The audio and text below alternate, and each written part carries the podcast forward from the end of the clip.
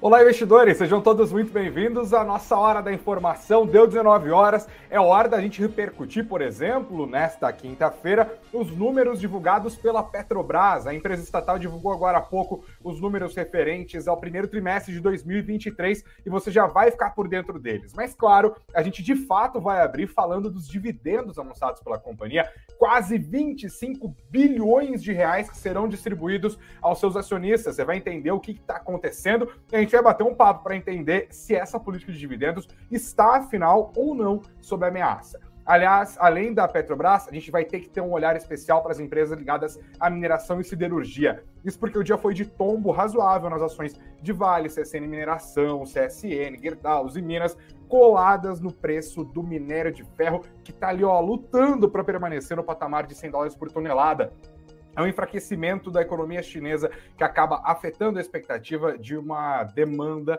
pela commodity. As empresas que vendem essa commodity, minério de ferro, acabam sofrendo.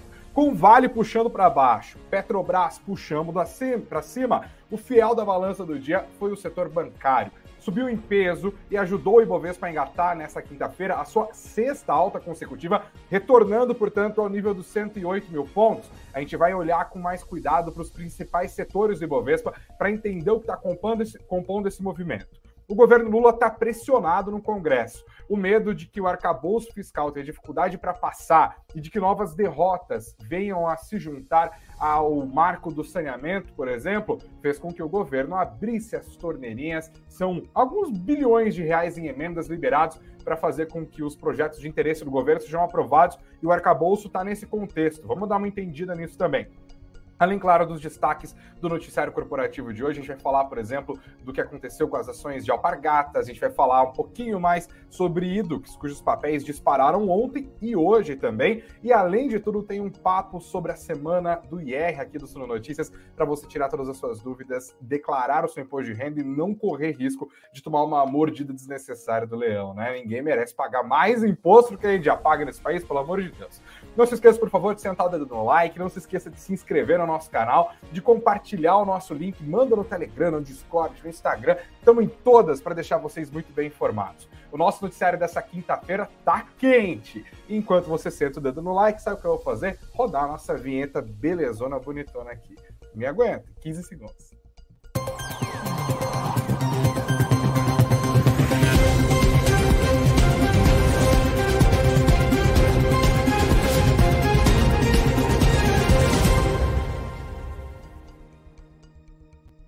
Olá, investidores, vocês estão animados hoje, né? Eu tenho certeza. Essa história da Petrobras acabou deixando os investidores bastante empolvorosa nessa quinta-feira. Sejam todos muito bem-vindos. Agora, 19 horas e 4 minutos, para quem está ao vivaço com a gente aqui no nosso canal do YouTube. Suno Notícias é para deixar vocês bem, muito bem informados mesmo, né? Vamos começar logo falando do que interessa Petrobras e dividendos. Em meio à ansiedade com a divulgação dos números da Petrobras no primeiro trimestre de 2023, a confirmação de que a empresa iria pagar 25 bilhões de reais quase em dividendos acabou impulsionando os papéis da estatal e também ajudaram o Ibovespa a engatar nessa quinta quinta-feira, sua sexta alta consecutiva. Serão ao todo investidores 24 bilhões e 700 milhões de reais cujos pagamentos serão feitos em duas etapas. O valor por ação é de R$ 1,89. Eu vou dar os números todos depois da vírgula, tá? É R$ 1,893577 por ação. A primeira parcela vai ser paga no dia 18 de agosto, serão 94 centavos, na verdade 946788 por ação, e dentro deste valor estão incluídos cerca de 27 centavos por dividendo e cerca de 66, quase 67 centavos por juros é, sobre capital próprio. A segunda parcela dos dividendos da Petrobras vai ser paga no dia 20 de setembro, somente dividendos nesse caso, e o valor será de 94, quase 95 centavos. A Petrobras destacou nessa quinta-feira que o pagamento dos dividendos está em linha com a sua política de remuneração dos acionistas atual e a regra prevê que quando a empresa tem um endividamento bruto inferior a 65 bilhões de dólares, a empresa deve pagar aos seus acionistas 60% da diferença entre o fluxo de caixa operacional e os investimentos feitos pela companhia. A data de corte para o pagamento desses dividendos é 12 de junho para quem tem ações da Petrobras negociadas aqui na B3 e 14 de junho para quem tem as ADRs, as American Depositary Receipts, da Petrobras, que são negociadas lá na NYSE, na New York Stock Exchange. O valor desses dividendos, inclusive, surpreendeu alguns analistas, viu? A Investimentos, por exemplo, esperava um pagamento de 16 bilhões e 400 milhões de reais em dividendos, o que equivaleria a R$ 1,26 por ação. Eu vou repetir os números, foram 24,7 bilhões no total, quase R$ 1,90 por ação. Mas o mercado, investidores, segue atento. Primeiro, porque junto com o anúncio do pagamento dos dividendos, a Petrobras anunciou que o seu conselho de administração determinou a elaboração de uma proposta de alteração na política de remuneração do acionista e também uma revisão do plano estratégico de investimentos que compreende os anos entre 2023 e 2027. Isso para dizer que a política atual dos dividendos existe, está sendo respeitada, mas deve mudar. Isso é importante quando a gente compreende que a Petrobras está aqui num contexto de mudança de governo, né? Saiu Bolsonaro, entrou Lula e entrou um governo que entende que a empresa deve ser usada para aumentar o nível de investimentos, para favorecer uma transição energética, o que significa muito investimento lá, muita grana gasta, investida nesse momento, esperando um retorno que ainda não é certo no futuro, e também um governo que, durante a campanha presidencial do ano passado, criticou enormemente o pagamento de dividendos da Petrobras. A gente não pode perder de perspectiva que a Petrobras foi uma das empresas que mais pagou dividendos no planeta no ano passado e teve um lucro assim gigantesco, uma coisa impressionante, na ordem de 215 bilhões de reais. O mercado já esperava uma redução dos dividendos per se, porque já esperava também uma redução dos lucros da companhia e os números desse primeiro trimestre já começaram a mostrar isso. Ah, por quê? Porque a Petrobras já está mudando tudo, já está gastando um monte, já está cortando dividendo? Não mas porque o preço do petróleo acabou caindo, então o lucro da empresa tende a cair também e também a distribuição dos dividendos. Ainda assim, é um baita de um dividendo, né? E muita gente, como eu disse, acabou se surpreendendo e as ações da Petrobras deram força para o Ibovespa. Hoje, no começo do dia, a gente já vai falar um pouquinho mais sobre isso. As ações da Vale das empresas de mineração puxaram o índice para baixo, mas quando a Petrobras confirmou o pagamento desses dividendos, as suas ações dispararam, ajudaram a compensar parte das perdas do setor de mineração e siderurgia, e a galera que estava reticente com o pagamento dos dividendos acabou indo em busca, até porque ainda tem tempo de você estar posicionado em Petrobras para conseguir receber essa grana e isso acabou fazendo com que, óbvio, as ações da empresa subissem. Vamos dar uma olhada aqui, ó, Petro 4, as ações preferenciais da empresa avançaram hoje 3,67%, fecharam quase na máxima do dia, aos R$ 25,43. Hoje, cada papel preferencial da Petrobras avançou 90 centavos em valor. E quando a gente olha o que aconteceu com esses papéis da Petrobras em 2023, a gente está falando de um acumulado de valorização de 10,95%, R$ 2,51 de ganhos. Os papéis ordinários da Petrobras também subiram 2,40% nessa quinta-feira. Cada papel terminou o dia valendo R$ 28,15. Em 2023, a alta acumulada para os papéis ordinários é de 7,57%. Enquanto eu me preparava aqui para entrar ao vivo na nossa transmissão, a empresa também divulgou divulgou o seu esperado resultado do primeiro trimestre de 2023. A gente já confere aqui em primeira mão, ao vivaço, no nosso site, no sono.com.br barra notícias, sono.com.br barra notícias. Vou dar até um refresh na página aqui, porque as informações estão entrando enquanto a gente está conversando. E amanhã, já aproveito para deixar o convite, em amanhã, meio-dia, a gente vai falar com o João Daronco sobre o resultado da Petrobras e também sobre o anúncio do pagamento dos dividendos, as expectativas para o futuro da empresa. Mas vamos lá, sem mais delongas, entre janeiro e março de 2023, a maior empresa estatal, estatal, e a maior empresa petrolífera do Brasil registrou um lucro líquido de 38 bilhões e 100 milhões de reais, o que significa uma queda de 14,4% em relação ao mesmo período do ano passado, ainda assim um lucro acima do que o mercado estava esperando. Números principais, além do lucro líquido de 38 bilhões e 156 milhões de reais, a receita das vendas ficou em 139 bilhões e 68 milhões de reais, uma ligeira queda de 1,8% na comparação anual, e o EBITDA, que é o lucro antes de juros, amortizações, impostos e depreciações, ficou em 72 bilhões 497 milhões de reais, uma queda de 6,7% na comparação com o mesmo período do ano passado.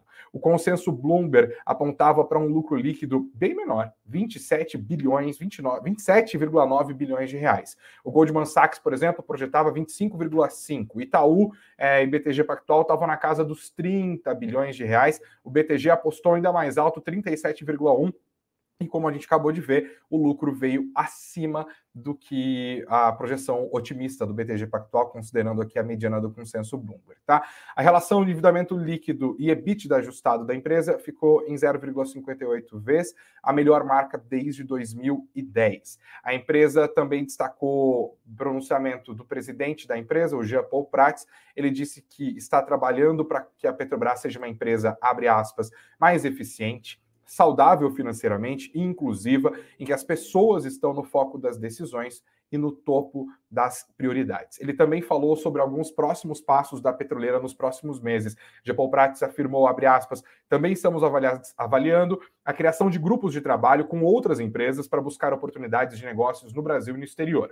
Constituímos uma comissão mista com o BNDES para desenvolvermos um conjunto de projetos em prol da transição energética, significa gasto e investimento indústria nacional, gasto e investimento. Fomento à pesquisa, gasto e investimento. Desenvolvimento inovação tecnológica, gasto e investimento. Quando que isso vai se tornar lucro na empresa? É o grande debate dos analistas. Essas são algumas das perguntas que eu já vou guardar para o João Daronco amanhã, ao meio-dia. Por isso que eu estarei te esperando. Mas é isso, gente. Olhando para a Petrobras, esse primeiro bloco aqui da nossa conversa da live das 19 horas do Suno Notícias, 38,1 bilhões de reais de lucro entre março, entre janeiro e março, e 24,7 bilhões de reais no pagamento de dividendos também relacionados a este período todo. Tá? Vamos falar um pouquinho mais de Bovespa agora e também de Vale. Ah, e antes de falar, inclusive, disso, eu queria perguntar para você o que, que, você acha que deve ser feito com quem tem, quem tem a, as ações da Petrobras no portfólio. Qual é o próximo passo? Vender comprar mais ou só manter a posição? Essa é a pergunta da nossa enquete. Só pode votar quem está inscrito no canal. Então, se você não se inscreveu ainda, por favor, faça isso, deixe seu voto. E no finalzinho da nossa conversa, eu volto para revelar o resultado aqui das apostas de vocês. Deixa eu dar uma olhada, inclusive, nos comentários, antes de seguir falando de Vale e de Bovespa. Tenho boa noite aqui da Nasciltida todos os dias. A Ládia Paranhas, fazendo tempo um comentário, hein, Ládia? Obrigado, bem-vindo de volta. O Edson, que está falando aqui que Petrobras e Vale estão muito voláteis, está pedindo mais participação de fundos imobiliários aqui. Vamos chegar lá, Edson. Obrigado. Marcos também está junto com a gente também. O Luciano já está falando sobre Petrobras aqui, ó. Ele diz: boa noite, Greg. Tenho ações da Petrobras no portfólio e quero comprar mais. Diz que Petrobras é uma mãe. O Ronaldo Nishimori está deixando também o boa noite dele. Ele disse: Petro 4, nunca te neguei. Será, Ronaldo? Obrigado também pelo seu comentário. Tiago Oliveira junto com a gente. E que mais? Deixa eu estar tá vendo os comentários aqui. Peraí, peraí, peraí. É, o Snard está perguntando o que esperar da Petro em 2024. É aí que as coisas vão começar de fato a mudar, provavelmente. As novas orientações do governo Lula vão começar a provavelmente comer um pouco desse lucro da empresa e também um pouco dos dividendos. É por isso que a gente vai conversar com o João Daronco amanhã. Obrigado pelos comentários também, tá? Ronaldo está aqui conversando, inclusive, com o Dr. Ranch Cruz, perguntando se vale chega perto de 50 reais. Diz que aí ele encheria o carrinho com compras. O Marcos está dizendo que dividendos são música para os ouvidos dele, tá? É, e agora a galera tá falando aqui, ó. O Silvio tá dizendo, como diz a música Epitáfio, devia ter comprado, mas arriscado. Não vou cantar, porque da audiência da live cai. Obrigado, Silvião, pelo comentário aí. Tamo junto. O Júnior falou que tá firme na compra ali, atrás das ações ordinárias da Petrobras. Obrigado também pelos comentários, tá? Bom, vamos falar um pouquinho mais de Ibovespa agora, gente, enquanto vocês vão voltando na nossa enquete, deixando os comentários aqui. A gente fala sobre o Ibov que hoje conseguiu engatar a sua sexta alta consecutiva. A alta da Petrobras, obviamente, ajudou, tá? É, e ajudou também a compensar as ações que caíram hoje ligadas a minério de ferro. O destaque do dia foi para Vale, cujos papéis caíram na esteira de uma nova, nova, forte queda do minério de ferro depois de novos dados de inflação na China. E aqui é um desses momentos que eu gosto de usar nossa live para explicar como que macroeconomia impacta os papéis daquela empresa que está na tua carteira. Por que diabos um tal de CPI na China acaba afetando o seu papel da CSN Mineração? Vamos lá. O CPI é a inflação ao consumidor certo? Inflação ao consumidor mede, além do próprio fenômeno da inflação, né, a elevação dos preços das coisas, é um indicador de a quantas anda o ritmo de atividade de uma economia. E a questão é que a inflação consumidor da China no mês de abril ficou abaixo do que o mercado esperava, e isso foi interpretado como uma desaceleração surpreendente daquela que é a segunda maior economia do planeta. Entendeu? Por isso, os preços de commodities que são muito demandados pela China acabaram reagindo e o minério de ferro foi nessa. A ideia de que a economia chinesa está desaquecendo, portanto, a demanda por commodities também deve desaquecer, acaba afetando os preços dessas commodities, tá? especialmente aqui as metálicas, porque a gente está falando de um país que é um grande demandador de minério de ferro, por exemplo isso acaba aparecendo nos preços das ações das empresas que exportam essa commodity. Eu peguei três dados aqui para a gente entender o que está acontecendo com o minério de ferro. Olha o tamanho do tombo que aconteceu nessa quinta-feira e como o mercado já está ali, ó. É, pressionando e precificando os resultados dessas empresas que devem sofrer com a queda do, das commodities. Dalian, é, que onde há ali negociação do contrato futuro de minério de ferro. Nesta quinta, o tombo foi de 3,46%. A tonelada está ali ó, no limite para perder os 100, reais, 100 dólares, tá?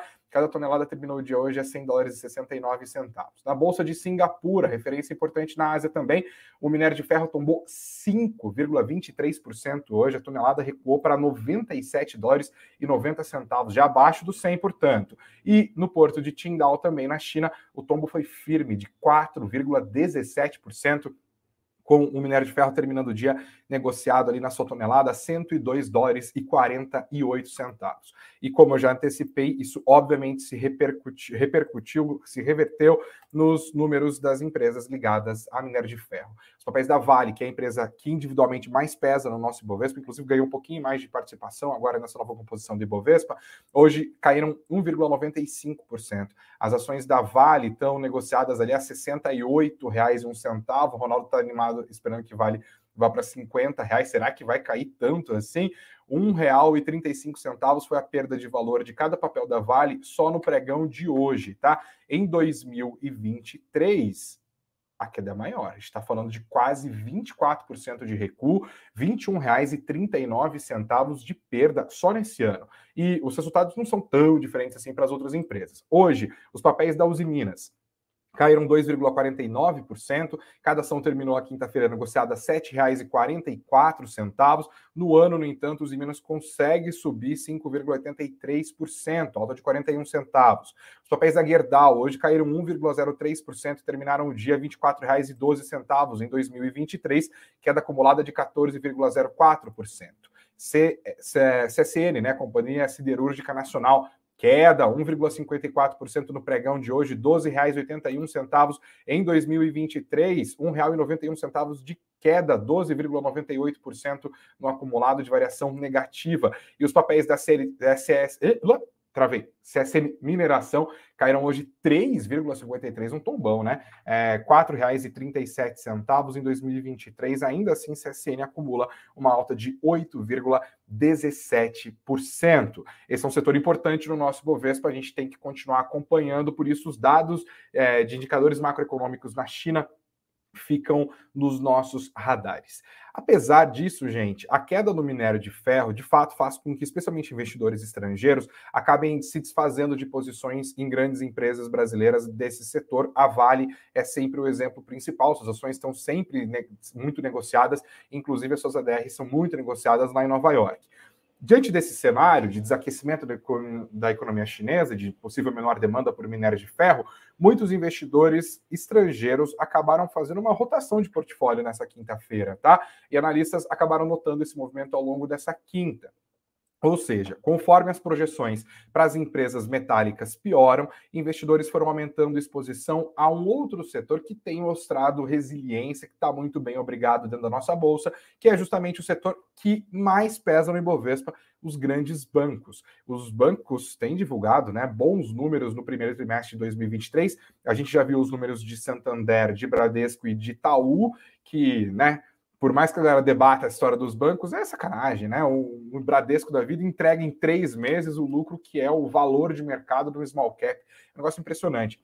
Itaú, então, conseguiu apresentar um lucro maior do que Bradesco e Santander somados. E ainda vem por aí os números de Banco do Brasil, por exemplo, que a gente vai aguardar e repercutir logo adiante. Também tem número de Itaúsa chegando por aqui. Então, o que acontece é que vários investidores estrangeiros falam: olha, eu quero continuar exposto ao Brasil, eu acho que faz sentido que os preços estão bons, mas eu vou girar o portfólio aqui, vou diminuir a minha exposição às empresas que estão muito ligadas ao desempenho econômico da China, que mostra desaceleração, e vou para outras empresas seguras que pagam bons dividendos e que estão apresentando resultados resilientes, mesmo num contexto de juros mais altos. Como a expectativa macroeconômica é de uma melhora nos próximos meses, com o mercado já começando a incorporar nos preços das empresas uma Selic abaixo do atual nível, né, de 13,75%, isso pode fazer com que a inadimplência diminua, que os resultados desses grandes bancos continuem avançando. Enfim, o mercado brasileiro é bastante concentrado, os bancos têm bons índices de Basileia, enfim, a gente já fala bastante sobre bancos aqui e essas ações acabaram se dando bem e ajudando o Ibovespa hoje, enquanto uns choram, outros vendem lenços, tá? Hoje os bancos venderam lenços. As ações do Itaú hoje avançaram 0,97%, cada papel terminou dia cotado a R$ 27,16 em 2023, alta de quase 11%. Banco Bradesco, os papéis preferenciais subiram hoje 1,32%, R$ 15,40, alta de 4,4% no ano. Os papéis do Banco do Brasil subiram 2% nesta quinta-feira, R$ 44,40. Em 2023, o Banco do Brasil está deslanchando, negócio impressionante, 33,49% de alta. Mas os destaques dos destaques de hoje, dentre os bancos, foram para as units do Santander Brasil, pois é alta de 2,35% só no pregão dessa quinta-feira, em 2023, Banco Santander Brasil acumula uma alta de 8,18% e desde que os seus números do primeiro trimestre foram divulgados, as ações continuaram avançando R$ 30,03 no pregão de hoje. Você faria esse movimento também? Você desfaria da sua posição em Vale, em CSN, em Gerdau, por exemplo, para aumentar a sua posição em bancos? Quero deixar os comentários de vocês aqui também dentro da nossa é, discussão. O Snard está feliz aqui com o Banco do Brasil, fala, BBAS3 é só alegria.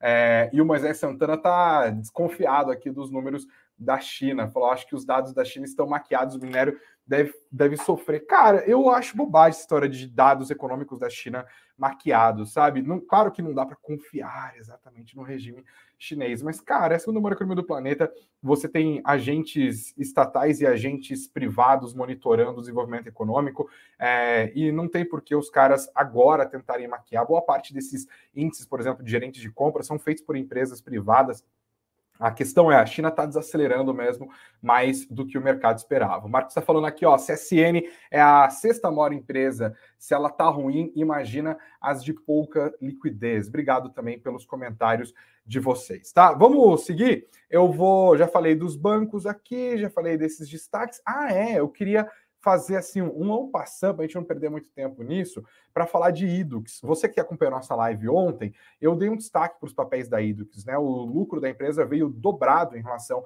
ao mesmo período do ano passado, os guidance da empresa também melhoraram, a própria expectativa de uma Selic mais baixa mais adiante também acaba sendo incorporada aos preços da Idux, e os papéis que ontem subiram mais de 20% hoje continuaram avançando, tá?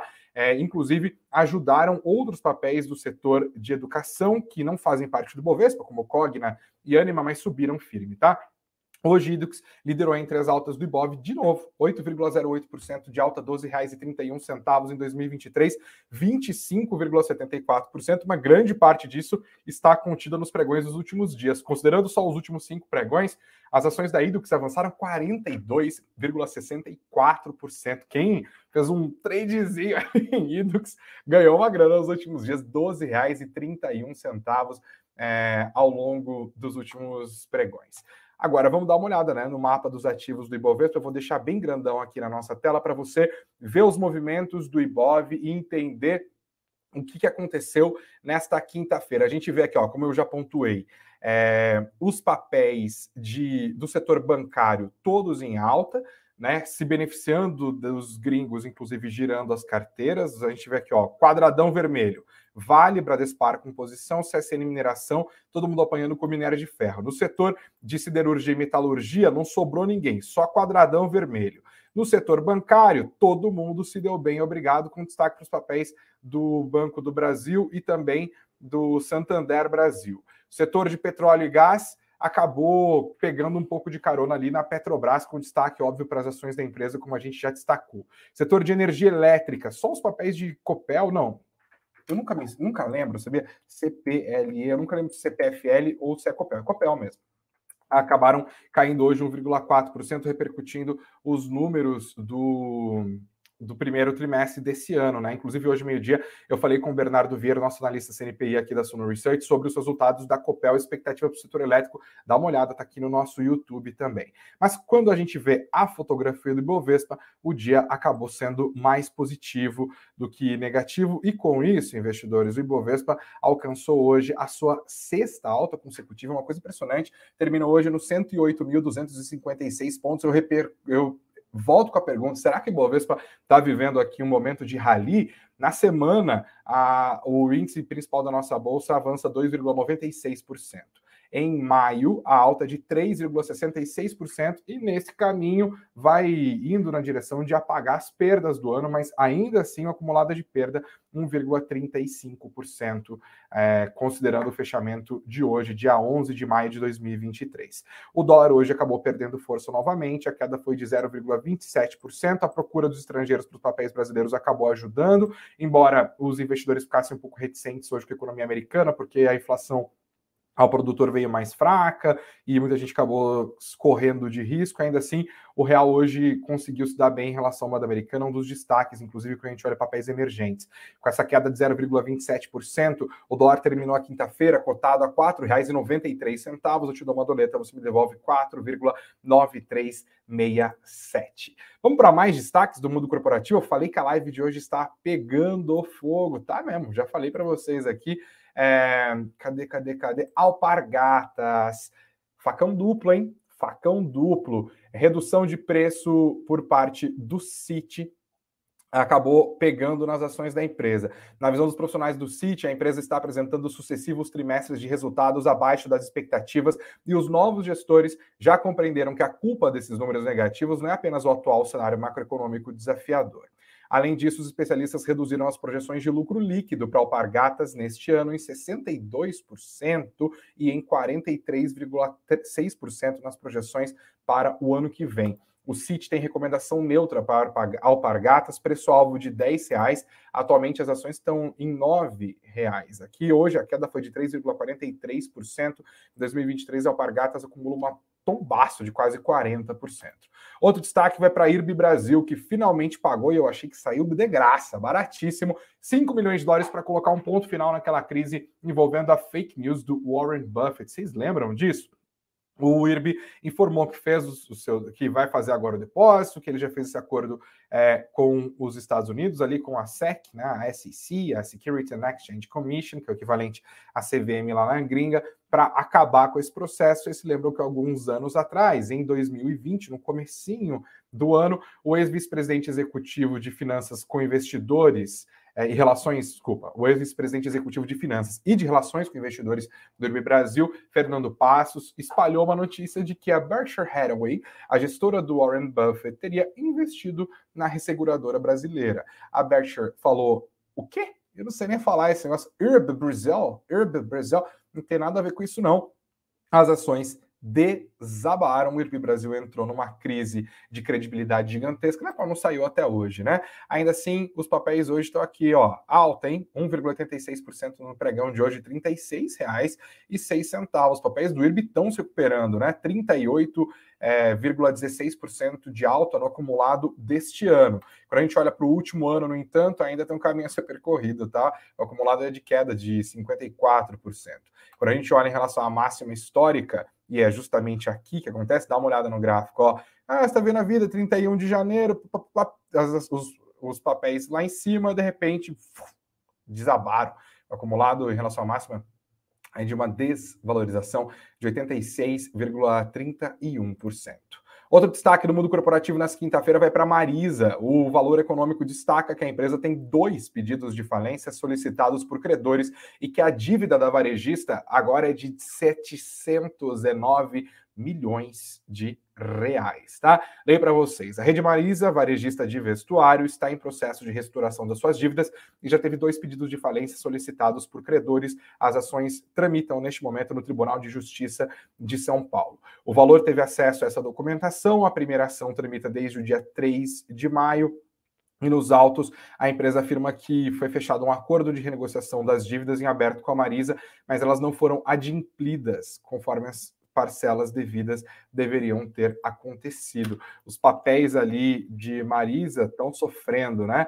É, 70 centavos é quanto cada ação terminou hoje, queda acumulada de 44% no ano de 2023. Momento difícil aqui para o varejo. Outro destaque, gente, que agora eu queria pegar a câmera e mudar um pouquinho, é lá na gringa. Nos Estados Unidos, nessa quinta-feira, as bolsas operaram sem direção única, com temores renovados em relação à situação dos bancos regionais. Isso porque a bola da vez é um tal de PacWest Bancorp. As ações estão derretendo mais de 20% depois que o banco afirmou que teve uma queda de 9,5% nos seus depósitos na semana passada. Imagine uma semana, um banco regional americano ter uma redução de depósitos de quase 10% na esteira da quebra do First Republic Bank, cujos ativos acabaram comprados pelo JP Morgan, tá? É, e ainda tem aquela crise do Silicon Valley Bank, é o mesmo contexto aqui. Como eu já pontuei, o PPI, que é a inflação consumidora do, a inflação ao consumidor lá nos Estados Unidos subiu 0,2%, também abaixo do que esperado. É mais ou menos esse fenômeno que a gente falou também na inflação ao consumidor lá na China, sinal de desaquecimento econômico, investidores cautelosos, falando numa possível recessão global, por isso o dia foi mais fraquinho no exterior. E aqui o que se destacou foram os balanços, os números de Petrobras e tal. Petrobras e essa mudada de carteira hoje salvou o Ibov mesmo, tá? Quem olhou assim, logo no começo do dia, falou: olha, não vai dar para escapar dessa queda, vai interromper a sequência de cinco altas. Bom, a gente continua monitorando o risco de recessão global e vamos ver como que as empresas brasileiras se manifestam, se, se vão desempenhar a partir disso, porque a gente ainda tem uma uma outra história que as empresas continuam mais baratas né, do que em outros lugares. Queria destacar para vocês agora a política brasileira. Pois é, sempre temos a emoção da política brasileira junto conosco. Você sabe que o governo Lula está apanhando do Congresso, né? O governo Lula está com dificuldade de fazer tramitar projetos que ele entende como importantes, também porque está comprando brigas absolutamente desnecessárias e que são claramente perdidas. Você teve aquela tentativa de destruir por dentro o marco do saneamento para beneficiar as empresas estatais, sendo que o marco do saneamento foi justamente feito para favorecer o investimento privado num setor em que a gente sabe que o setor público não tem conseguido entregar bons resultados, afinal, metade desse nosso bendito país não tem acesso ao saneamento básico. E é por isso que o marco falou: olha, as empresas estatais não vão renovar a licitação de maneira automática, elas vão ter que participar de licitações e vão ter que mostrar que tem condições financeiras de fazer os investimentos necessários para garantir as entregas mínimas ali em termos de saneamento. O governo Lula falou: hum, não, foi lá e mudou. E aí, o que, que o Congresso fez? Anotou, a, acabou aprovando na Câmara uma mudança de decreto legislativo ali que retoma os padrões originais do marco de saneamento. Isso agora seguiu para o Congresso Nacional. Outra questão é a Advocacia Geral da União agora questionando o processo de privatização da Eletrobras. Isso porque a privatização da Eletrobras aconteceu com uma emissão de ações que diluiu a participação da União, que continua tendo hoje 43% do capital social da companhia, mas uma alteração do estatuto foi muito importante, que estabeleceu que agora, como uma corporation, a Eletrobras não pode ter nenhum acionista que tenha mais de 10% dos votos da empresa, independente do tamanho da sua participação. O governo Lula também reclamou disso, acionou agora o STF por meio da Advocacia Geral da União. De maneira geral, os analistas não acreditam que isso vai prosperar, mas as brigas do governo com o Congresso ficaram evidentes nas formas de derrotas que têm acontecido nos últimos tempos. Só que, porém, todavia estou entretendo embora, pois estamos num momento absolutamente delicado, em que o governo quer aprovar o arcabouço fiscal para substituir o atual teto de gastos. Isso é super importante para que a credibilidade das contas públicas, da sustentabilidade das contas públicas brasileiras seja reconhecida pelo mercado e, com isso, os agentes econômicos parem de incorporar nas expectativas de inflação uma inflação acima da meta do Banco Central, o que obriga o Banco Central a manter a Selic nos atuais 13,75%, o que é ruim para a economia como um todo, como o governo bem sabe, como o investidor também sabe, que a gente sempre fala aqui sobre como as empresas são impactadas por um padrão de juros tão alto assim.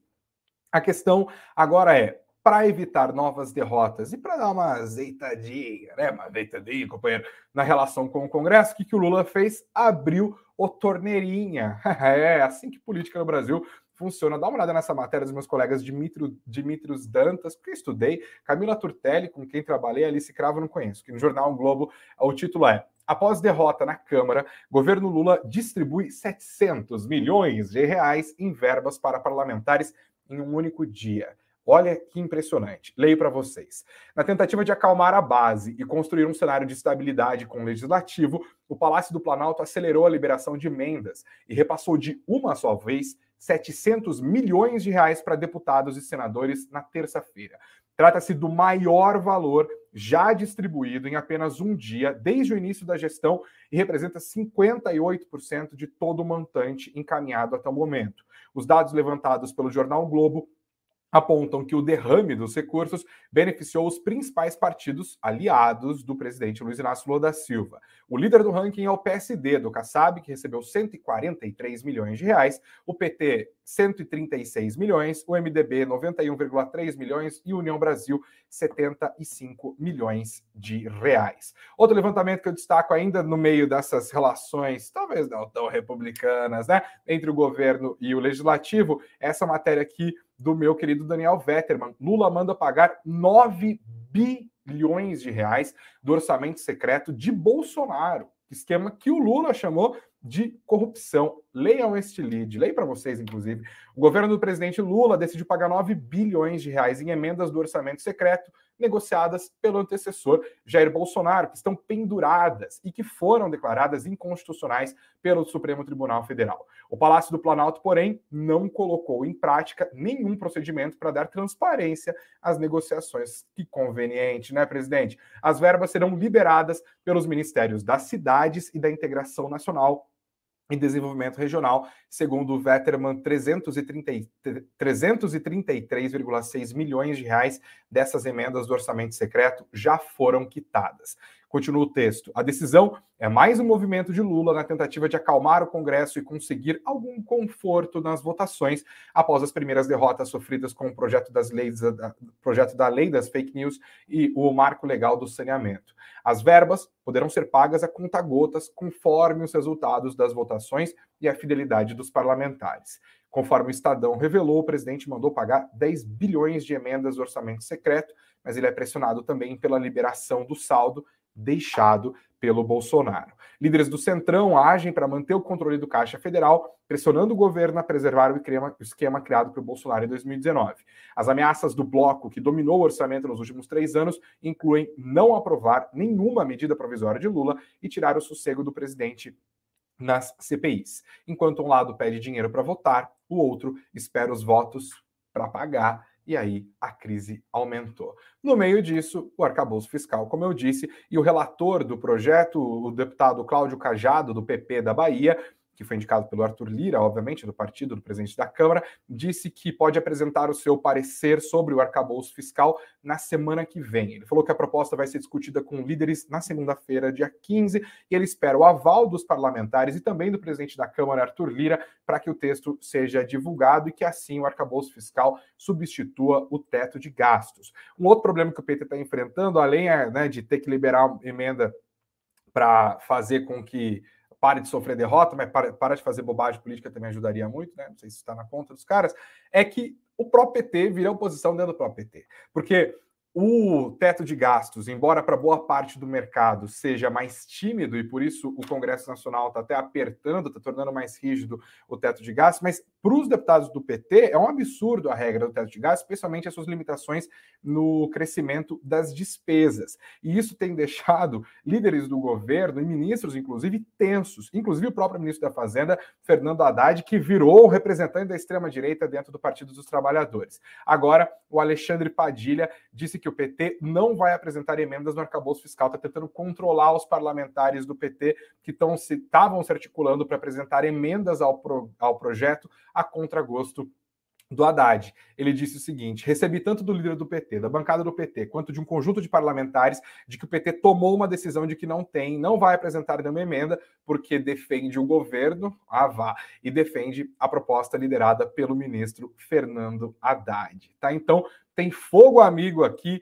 corroendo, deixando ainda mais brancos os cabelos do ministro da Fazenda, Fernando Haddad. Eita situaçãozinha daquelas, é o nosso país, é isso aí, gente. Bom, eu vou, antes de falar os números da nossa enquete, ler mais um pouquinho dos comentários, tem um videozinho de dois minutos aqui, em que eu tirei dúvidas com o André do Grana Capital. A gente está aqui na semana do Imposto de Renda do Sul Notícias para falar sobre como funciona a regra de isenção. Maio é o último mês para pagar né, o imposto de renda, e se você não fez isso, presta atenção nessa essas dicas da galera do Grana Capital. Essa é a semana do imposto de renda aqui do Suno Notícias.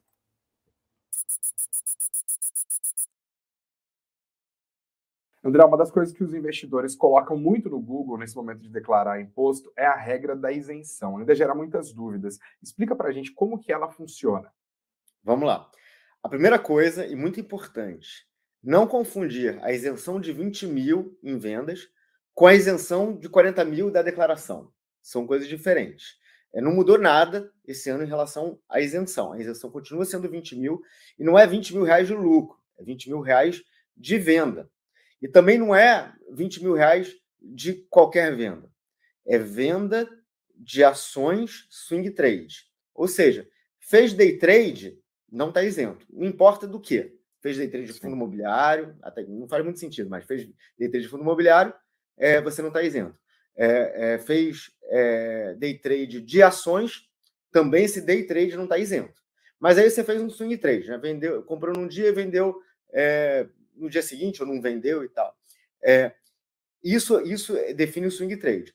No swing trade, você tem para ações até 20 mil para vender, não de lucro. É, agora, BDR, qual, é, mercado futuro, qualquer outra coisa, você vai ter que é, apurar o imposto. É, também muita gente tem dúvida sobre a questão do, da compensação de prejuízo em relação à, à isenção. Né? Então, se eu vendi 19 mil em ações, swing trade, eu não, não, é, e tive lucro, esse lucro não vai precisar ser pago. Agora, se eu tive prejuízo, eu posso usar esse prejuízo lá na frente para compensar? Pode.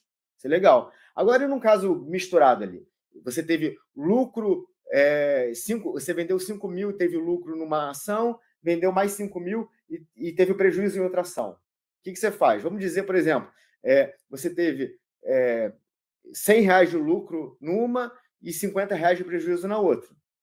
O, a soma disso tudo seria um, é, um imposto baseado em 50 reais. Então, esse imposto não existe. Agora, se fosse o contrário, você teve prejuízo de 100 reais numa e um lucro de 50 reais na outra. Esses 50 reais de diferença você pode usar é, na compensação de prejuízo.